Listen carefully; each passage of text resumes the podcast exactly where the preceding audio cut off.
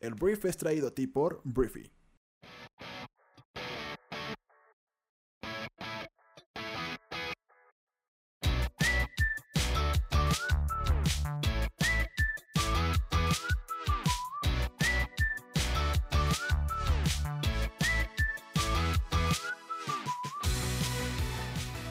Muy buenos días, bienvenidos a esto que es El Brief. Es el programa en el cual puedes conocer las noticias más importantes del mundo en cuestión de minutos. Yo soy tu anfitrión Arturo Salazar y este programa nace de la necesidad de conectarnos con otras personas, de que cuentes con la información para construir una conversación en cualquier lugar y acerca de cualquier tema. Este programa es para gente que ama tener suerte, la que es capaz de ver las oportunidades porque tiene el conocimiento necesario para aprovechar hasta los aparentes fracasos de la vida. Bienvenidos, comenzamos con esto que es el Brief.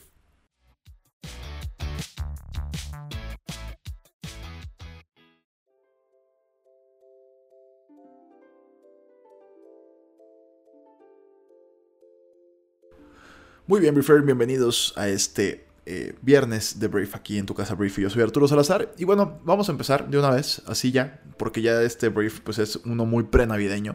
Estamos a 20 de diciembre, la Navidad ya viene, la gente ya empieza a tomar vacaciones, algunos, otros tal vez no, tal vez tú eres de las personas que no tiene vacaciones todavía por un tema pues, de leyes laborales. Em, y bueno, vamos a empezar. Vamos a hablar primero del TEMEC, del Tratado de Libre Comercio, el nuevo entre México, Estados Unidos y Canadá, porque el día de ayer, eh, pues para eh, el beneplácito de las autoridades mexicanas y también de los mexicanos, la Cámara de Representantes estadounidense ratificó eh, pues el Tratado de Libre Comercio entre México, Estados Unidos y Canadá. El acuerdo ahora pasará al Senado para su eventual ratificación, que se plantea que sea hasta el próximo año, porque ahorita están muy concentrados los senadores eh, estadounidenses con el tema del impeachment en contra de Donald Trump. La ley de implementación del acuerdo de Estados Unidos, México y Canadá obtuvo 385 votos a favor, de los cuales 193 fueron de demócratas, 192 legisladores republicanos y 41 votos en contra. El acuerdo comercial avanzó el martes en el Comité de Medios y Árbitros, en donde solo un congresista republicano se posicionó en contra. Entonces, bueno, esto era una promesa de Donald Trump que lo logró. Lo logró, es algo que se comprometió a renegociar. Em, y bueno, el, el, pasado tratado, el Tratado de Libre Comercio de América del Norte, lo calificó como el peor acuerdo comercial en la historia del país y pues ahora tiene uno nuevo. Entonces, no sé si es exactamente como él lo imaginó o no sé si ni siquiera pensaba que, o sea, no sé si ni siquiera se it. Eh, si sabía qué quería Donald Trump, pero bueno, esto es algo que se le, que se le cumple. Eh, eh, viniendo a México, que es lo que nos importa un poquito más, pues esto es un tema importante de certidumbre para nuestro país. El TEMEC y la apreciación del peso vuelven a México un país preferente para la inversión, fue lo que dijo el secretario de Hacienda y Crédito Público, Arturo Herrera, el día de ayer. Y bueno, te digo, es el tema de la ratificación, lo cual le brinda certidumbre a nuestro país y además la apreciación del peso mexicano, pues a, sus, a su criterio, pues vuelve a nuestro país y a la región de Norteamérica, pues, un lugar preferente para la inversión. Dijo que esta apreciación del peso mexicano, hablando del peso, es resultado de las relaciones comerciales de México, el manejo del portafolio de deuda y la conducción responsable de la política fiscal y macroeconómica, ya que se cerrará 2019 en línea con las metas fiscales.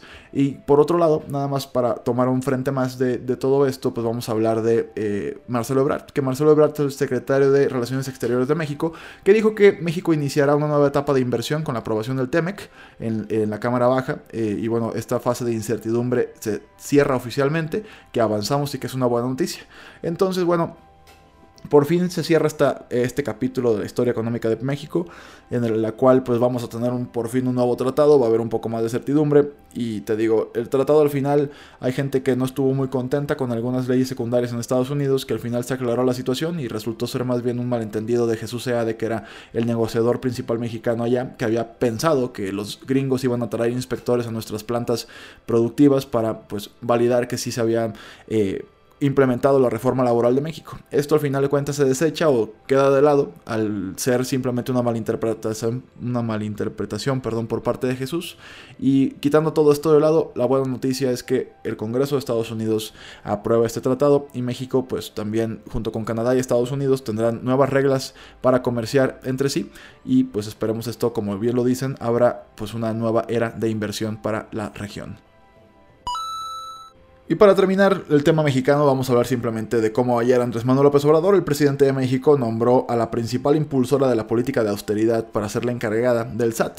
La nueva titular del Servicio de Administración Tributaria y persona cercana al mandatario Raquel Buenrostro ha sido criticada por el estricto control de las finanzas públicas durante su año como oficial mayor de la Secretaría de Hacienda y por el desabasto de algunos medicamentos. La funcionaria sustituye a Margarita Ríos Farhat, recientemente nombrada ministra de la Suprema Corte de Justicia.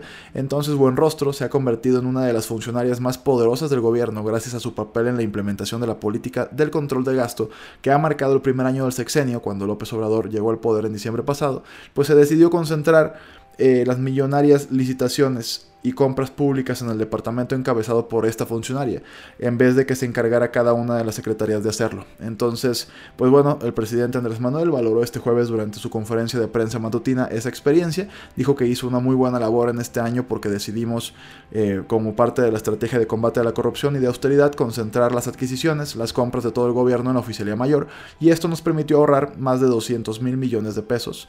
Y eso fue lo que dijo AMLO, y con esto pues nombró, te digo, a esta señora Raquel Buenro como la nueva directora del Servicio de Administración Tributaria, también conocida como El Infierno. Vámonos a hablar de Estados Unidos porque como ayer lo platicábamos, eh, el procedimiento para el juicio político de Donald Trump, el presidente más naranja del mundo, eh, pues entró en vigor. La Cámara de Representantes, que es la Cámara de Diputados en Estados Unidos, pues aprobó eh, acusar a Estados, a Estados Unidos, a Donald Trump, por dos cargos, que es el de obstrucción de la justicia y también el de abuso de poder. Esto, como ya lo decíamos también ayer, pues pasa al Senado, en, el, en donde pues va a haber un procedimiento más que todavía falta unos cuantos pasos para que se vote si pues Donald Trump efectivamente va a ser destituido o no. Ayer mucha gente se fue con la finta y ya decían de que ya había sido destituido este presidente anaranjado. Pues no, todavía no, todavía no es destituido y probablemente no sea destituido. Lo que todavía falta es que el Senado, las dos terceras partes del Senado, voten a favor de que Trump sea eh, juzgado y condenado a ser destituido de su cargo como presidente. Eh, el tema es que con todo este contexto, el día de ayer ya el líder del Senado, que es un republicano, ya rechazó este caso tóxico en contra de Trump. El líder del Senado se llama Mitch McConnell y es republicano como ya te dije, y le pidió a sus compañeros senadores que corrijan lo que llamó una acusación tóxica en contra del presidente, la señal más clara de que los legisladores no lo destituirán. Eh, esto es como muy evidente de que los, los senadores, a, menos de que pase algo muy muy extremo, que de plano no puedan hacerse para ningún lado más que para destituir a Trump, van a mantenerlo en el poder. Eh, él atacó, este McConnell atacó duramente a los demócratas, los acusó de sucumbir a pasiones transitorias y facciones cuando se votó pues, en contra de Trump para eh, abuso de poder y obstrucción al Congreso. Entonces te digo, eh, lo que sí pasó, lo que definitivamente pasó es que Trump queda para siempre marcado y manchado como el tercer presidente estadounidense en ser acusado. Y eso pues por lo menos le va a dejar ahí una manchita que a mí me hace sonreír cada vez que pienso en eso. Ya quedó junto con Clinton y otro presidente que no recuerdo ahorita su nombre, que fue en 1800, eh, en los 1800, pues cuando fue, eh, eh, entró también en el procedimiento del impeachment. Ya también Donald Trump queda con una mancha que no se va a quitar y que pues obviamente él está utilizando, victimizándose para recaudar fondos y para decir que los demócratas pues simplemente están motivados por temas políticos para destituirlo del poder y que no tiene nada que ver con su actuar con el, gobierno de Ucrania, que es de donde todo esto sale, ¿no? El gobierno de Ucrania y pues esta, esta, este esta condición que según esto le puso Donald Trump al presidente ucraniano Volodymyr Zelensky para que eh, pues investigara a Joe Biden y a su hijo a cambio de una ayuda militar y una visita toda pagada a la Casa Blanca. Entonces bueno, te digo, la noticia básicamente es que el líder, de, el, líder del Senado republicano dice que la votación no refleja lo que se ha aprobado, solo refleja cómo se sienten respecto del presidente y que el Senado debe corregir eso. Entonces dice que todo esto es un, eh, deja un nuevo precedente tóxico y que también van a intentar modificar algo ahí. Pero bueno, Trump por lo pronto eh, sí va a entrar a un juicio, a un juicio político. Y los senadores, a pesar de que em, pues probablemente lo absuelvan, esto pues por lo menos ya quedó ahí en el legado de Donald Trump como pues un político corrupto que mereció ir a un, a un juicio político, a un juicio político, perdón, y posiblemente ser destituido. Eso, pues ya con eso me doy. Yo con eso ya me doy por bien servido. Hablemos de dinero, vamos a hablar de YouTube, porque la revista Forbes em, detalló cuáles son las estrellas de YouTube mejor pagadas desde el año 2019. Y bueno, dos de los tres principales son niños, lo cual es algo muy interesante. El youtuber, el YouTuber perdón, con mayores ingresos del año fue Ryan Kaji, de 8 años, cuyas reseñas de juguetes en el canal Ryan's World fueron vistas 1.900 millones de veces en el año 2019, lo que le valió aproximadamente 26 millones de dólares en este año de ganancias. Anastasia Ratsin Kaya, que obtuvo el puesto número 3 en la lista, ganó 18 millones de dólares por su canal Like Natcha Blog, que solo se creó hace 3 años, pero tiene más de 42 millones de suscriptores. Y bueno, completan los 5 primeros lugares el equipo de... Eh, de, de ay güey, ¿cómo se llama esto? Eh, ellos hacen tutoriales de videojuegos, se llama Dude Perfect. También está en Good Mythical Morning, que presenta a, Red y Link, y un maquillista llamado Jeffrey Star. Todos ellos pues son las cinco, las cinco cuentas que más dinero hicieron en Estados Unidos este, haciendo videos de YouTube.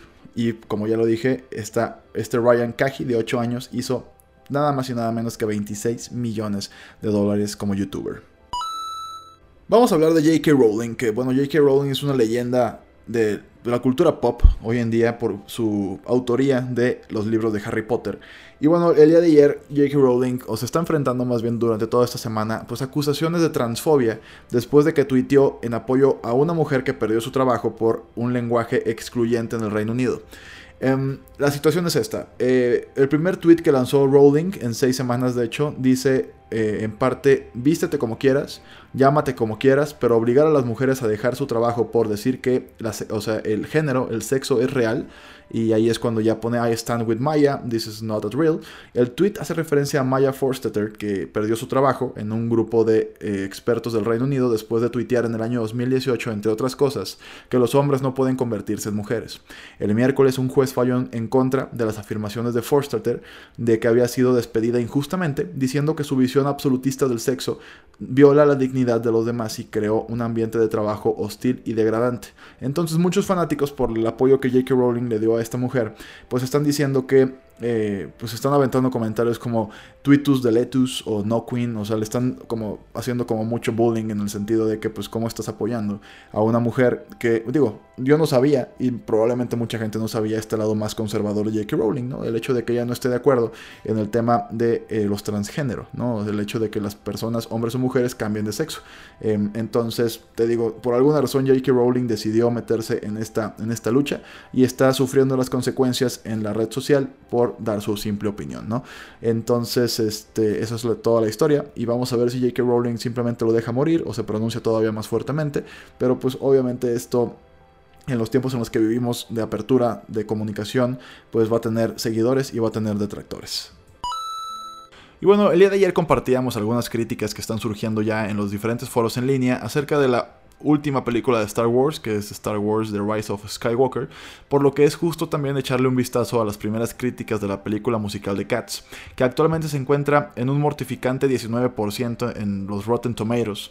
Y bueno, Dan Murrell y Screen Junkies, que es otro, más bien Dan Murrell de Screen Junkies, que es un foro que hablan de cine, dice que la película es un desastre espectacular, que se siente como una broma, y bueno, Manola Dargis de The New York Times argumenta que se podría escribir una tesis doctoral sobre cómo está esta película falló. Entonces uno de los únicos comentarios de Cats que Rotten Tomatoes consideró positivo es de Chris Bombray de Joblo.com, quien declara que de ninguna manera es una buena película, pero es un viaje de ácido completamente fascinante.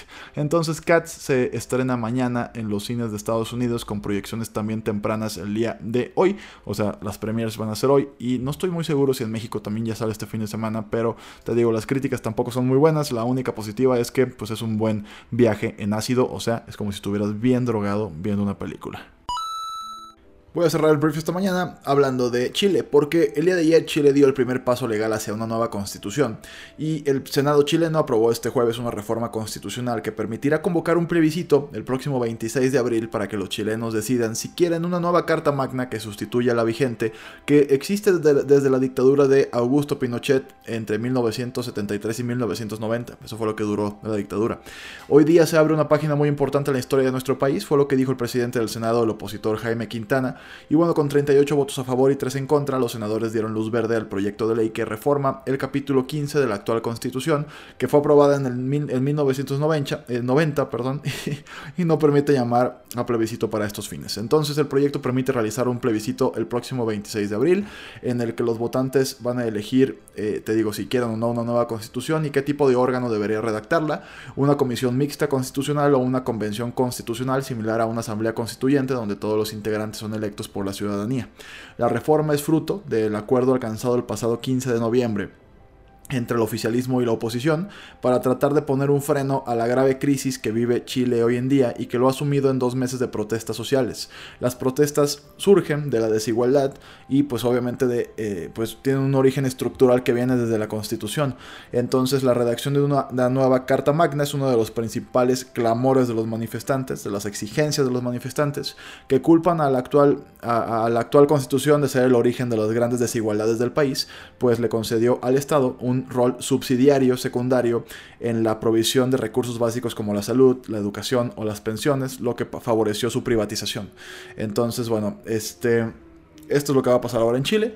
Es el primer paso para un cambio estructural importante y pues veremos si funciona por el bien de la población, por el bien de la sociedad, por el bien del país, eh, pues esperamos que, que, pase para que pues haya más igualdad en el país y que tengan una nueva constitución que avale todo esto. Obviamente hay gente de extrema derecha que está súper en contra de esto. La gente de izquierda está muy a favor porque pues ellos van más bien por el tema del bienestar de la gran parte o la mayoría de la gente.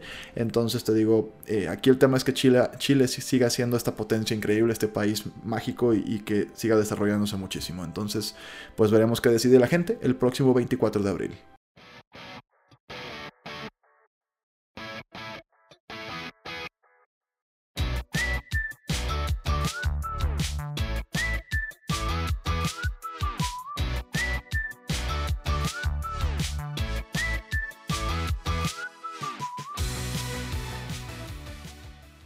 Muy bien, esta fue la conversación del mundo para este día. Espero que te haya gustado y que le genere muchísimo valor a todo lo que hagas el día de hoy.